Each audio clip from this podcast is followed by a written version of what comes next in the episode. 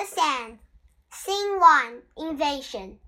The year is 1907. The Gold Box kitchen. Enter Arthur, gathering uh, under the weight of an object wrapped in a cloth. There is a knock on uh, at the door. Arthur puts the objects on the table and goes to open the door. Enter Gertie. Hello, Gertie. Hello, Arthur. Do you want to come and play by the river? I've just been playing by the river. You'll never guess what I found there. A swan's nest? No. An old boot? No, a hat. A hat? A human hat? Yes, well, sort of. I dug it out of the sand with a hoe. A school! Maybe someone's being murdered. Let's tell the police. Don't you want to see it first? Yes, I don't know.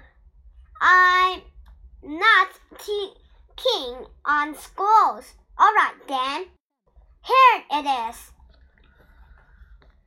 That's not a school. I never said it was. It's made of metal. Yes, bones. I'd say. It's a man, isn't it? He's got nice, thick hair, but no proper eyes, just toes. His neck all broken and jagged. Look at his funny sticking out ears. Have you lost your hat, Claudius? Who's that? I don't know. Claudius, Claudius, where is he? And who are you too? No, don't tell me. I can guess.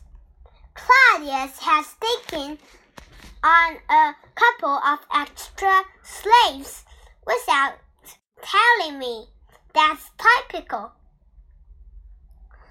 Excuse me, who are you? Hasn't he even told you about me? I'm Valeria, the Emperor's wife. Ah, here he is.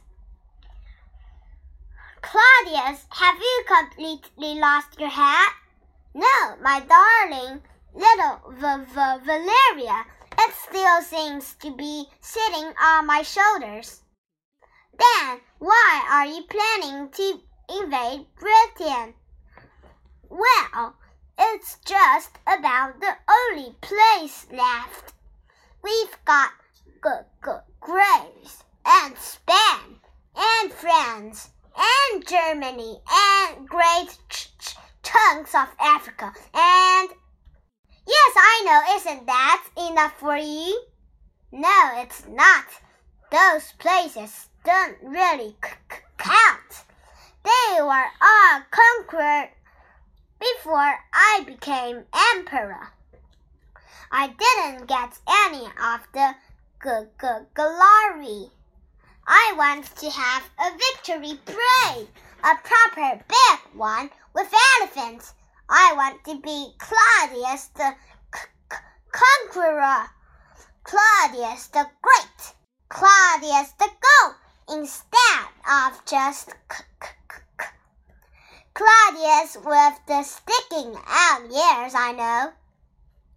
I wasn't going to say that. It's him, isn't it? Who?